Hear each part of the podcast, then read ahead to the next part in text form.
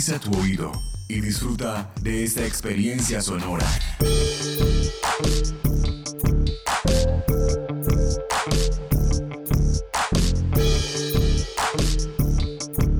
Este es un podcast UN Radio.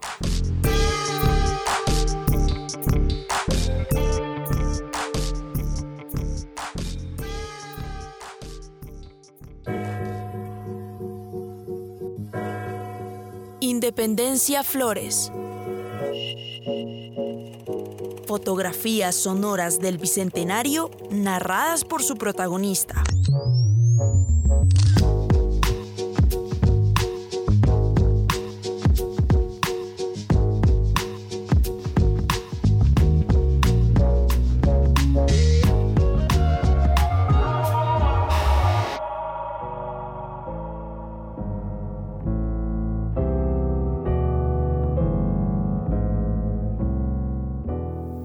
Nací católica, apostólica y romana, como muchas de las otras independencias que nacieron en América. Bueno, Independencia Grey era protestante, y creo que para Independence Noir sus deidades eran más cercanas al panteón yoruba que Jesucristo. Pero la verdad es que los dioses y las diosas fueron muy importantes para mi nacimiento, porque la fe y la esperanza muchas veces han venido de la mano. Pero yo sobre la religión y mi nacimiento solo sé que en la pila bautismal hace frío. Por eso mejor le dejo al profesor José David contarnos un poco el papel de la iglesia en la época de mi nacimiento. Claro, la iglesia ha jugado un papel importante en, en qué sentido. Una, en condenar el hecho condena el hecho que quienes atenten contra el monarca, el problema de la lesa majestad, pues están atacando directamente a Dios. Y los otros, los independentistas, lo que comienzan a jugar, como en el caso de Sotomayor con el catecismo, es indicar lo contrario, es decir, que Dios estaba de acuerdo con la independencia. Entonces Dios se convierte en un personaje histórico. Unos lo juegan a favor de la independencia y otros lo juegan en contra de, de la independencia. La iglesia pues obviamente va a jugar un papel importante porque tradicionalmente es la que domina el conocimiento de lo religioso. Esa es una de las características que define al, catolicismo. Solo un grupo de iniciados, llamémoslo así, son los que controlan y saben, el, conocen lo, religioso, en este caso los administradores de lo sagrado, la, iglesia como institución. Entonces pues, va a jugar un papel importante lo religioso, es decir, no solo la iglesia, sino lo religioso. Por ejemplo, eh, los catecismos, las novenas. Usted sabe que el terremoto de 1812 en Caracas, ese famoso que Bolívar dijo que si la naturaleza se enfrenta contra nosotros, nosotros la, atacaremos, la venceremos. Bueno, eso puede ser un mito, no sé si es cierto. La iglesia eh, de Caracas indicaba que era un castigo por eh, la subversión del orden, es decir, por atacar al monarca. Todos los males, las pestes, las enfermedades, hambrunas, sequías, inundaciones, pues son vistos como castigo divino por el supuesto mal comportamiento del hombre. Entonces, claro, la iglesia pues juega un papel importante en ese, en ese momento.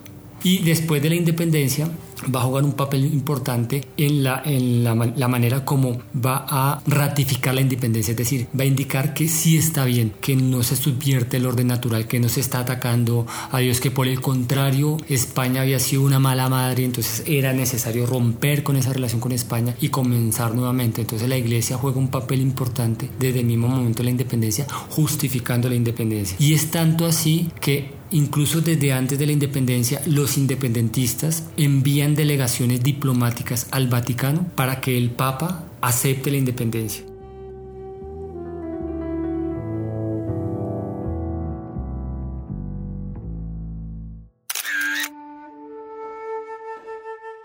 Con el olor a aún pegado en las pestañas, entraron a la Plaza Vaticana, con la majestuosidad del oro y el legado de un dios que cubría el cielo y la tierra.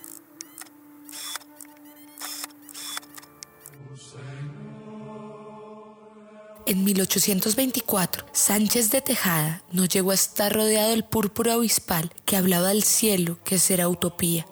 La mundanidad del poder, de la conquista que quería ser recuperada por la corona de España, impidió que el sonido de la libertad llegara a las puertas del cielo, que para los americanos era también su cielo. Ante el deseo de la corona española de cerrar las puertas de San Pedro a los americanos acompañados por libertad, el destellar de los ángeles recordaron al Papa León XII que su lugar en la tierra era guiar las almas de los fieles. Por ello, decidió dar orientación pastoral en vez de advertencias políticas en contra de la libertad.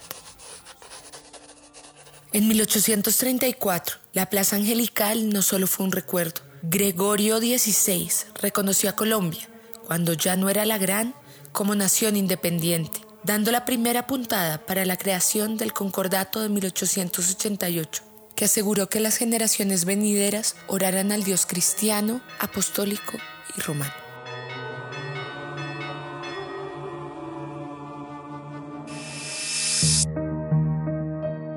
Ese viaje sí que estuvo curioso.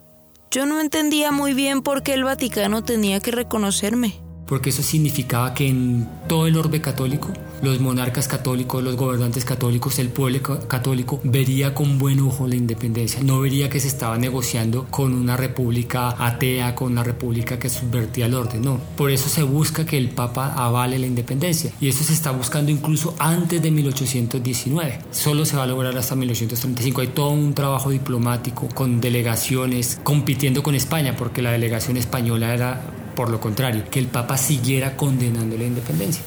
Pero entonces una a veces se confunde porque cuando piensa en iglesias, piensa en esos lugares bonitos con los santos y los vitrales, como el santuario de Nuestra Señora del Carmen. Yo es que soy fan de sus vitrales naturalistas e incluso me gusta el que tiene el escudo de Colombia. Yo es que soy de las patrióticas de esta tierra. Pero cierto que la iglesia no son solo edificaciones, es algo más. La iglesia como institución hay que entenderla también como una institución política. Para ese momento ya era cierto que se habían formado repúblicas en América, que la independencia era un hecho cierto, salvo que España volviera o intentara nuevamente un proceso de reconquista como lo había hecho desde 1814-15. Entonces, en, en, el Vaticano ven eso como un hecho cierto. Además, sí había muchos rumores de que podían pasar varias cosas. Una, de que se crearan iglesias nacionales, como, podía, como había pasado, por ejemplo, en el siglo, en el siglo XVI en, en el Reino Unido, con el anglicanismo, es decir, iglesias que se separan de Roma. Dos, porque también podía ser un hecho cierto que con la apertura de las fronteras por parte de las nuevas repúblicas comenzaron a llegar misiones protestantes que quisieran, quisieran colonizar espiritualmente este espacio. Entonces, para el Papa y la Iglesia como institución es mejor sabiendo que ya no va a ser una monarquía, sino una república, pues continuar siendo una institución muy fuerte. Porque aquí yo lo, la pelea que vamos a ver de ellos es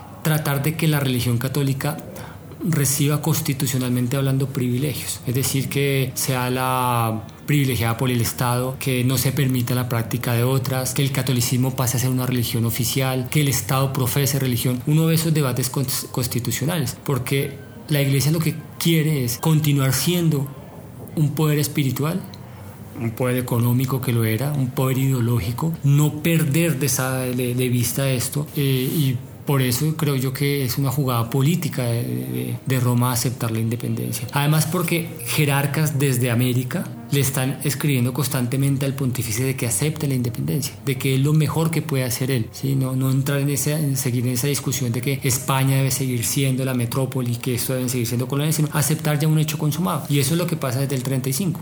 Eso me acuerda de una foto que tengo por aquí del periódico Aviso al Público, del padre agustino Fray Francisco Padilla, que difundió con mucha efervescencia mi existencia y que libertad hubiera parecido.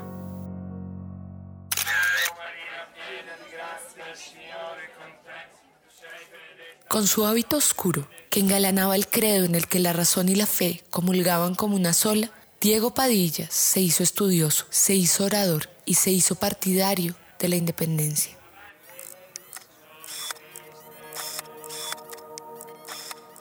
Siguiendo a San Agustín, con su idea de tejer puentes entre la fe y la razón para entender la profundidad del ser, cantó ante el púlpito de la parroquia de Oaxaca y desde allí se convirtió en parte de la junta que redactó el Acta de Independencia en 1810.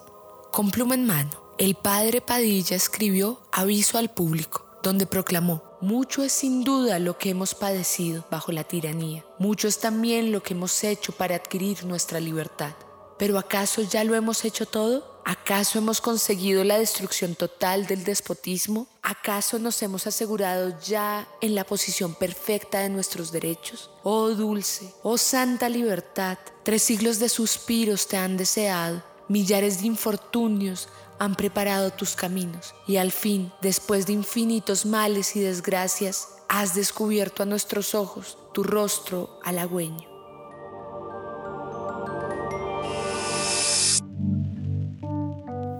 Pero es curioso que Francisco hablara de la consecución total de nuestros derechos, porque la esclavitud siguió en pie, y a los pueblos indígenas se les reconocía su humanidad bajo la no dicha condición de perder su cultura y su sentido de comunidad, porque la única forma de ser humanos era la forma liberal de la ilustración.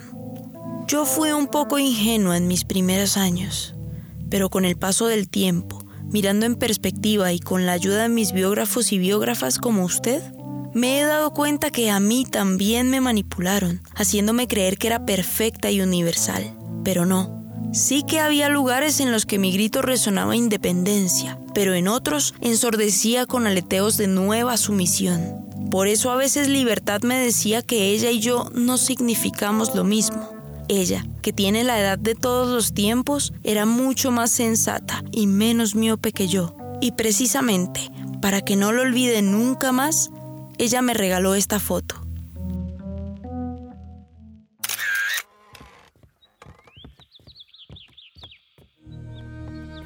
Y las puertas eran más pequeñas, para obligar a quienes llamaban los indios, por el despiste de Colón que se hizo historia, a reverenciar a un único Dios.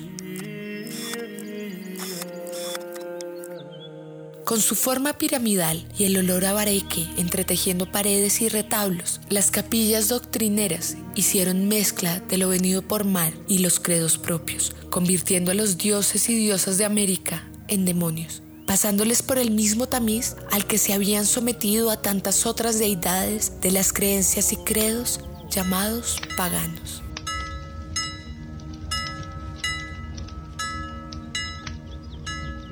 La evangelización castigó el vestido y las lenguas propias, mezcló culturas y personas para hacerles una. Pero como todo cantar en la humanidad, cada vez que escucho tu ritmo, algo del mío se queda. Las creencias se entrecruzaron, haciéndose sincréticas y creando una fe en América en la que los santos hacen carreras contra las lomas del Cusco y la Virgen.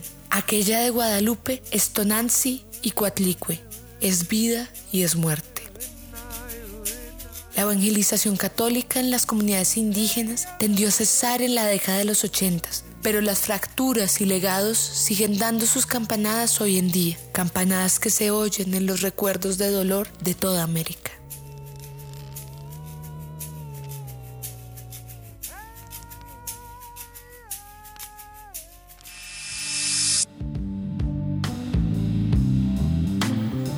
Esto lo empezó la iglesia antes de mi nacimiento pero realmente fue poco el cambio después de mi existencia. Solo hasta la década de 1980 terminaron todas las formas de evangelización obligada a los pueblos originarios de Colombia.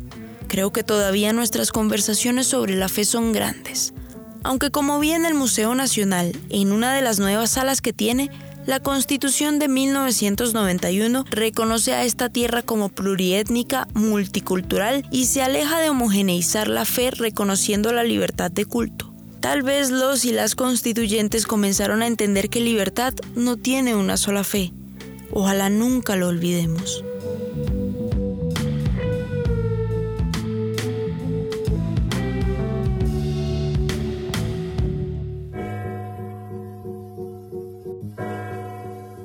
Independencia Flores.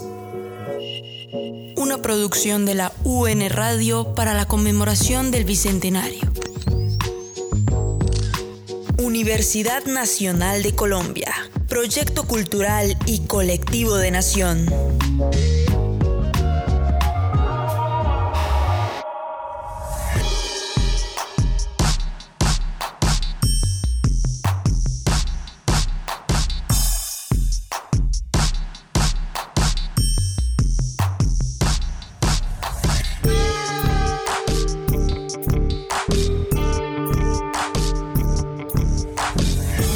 Este y otros podcasts en nuestro sitio web unradio.unal.edu.co.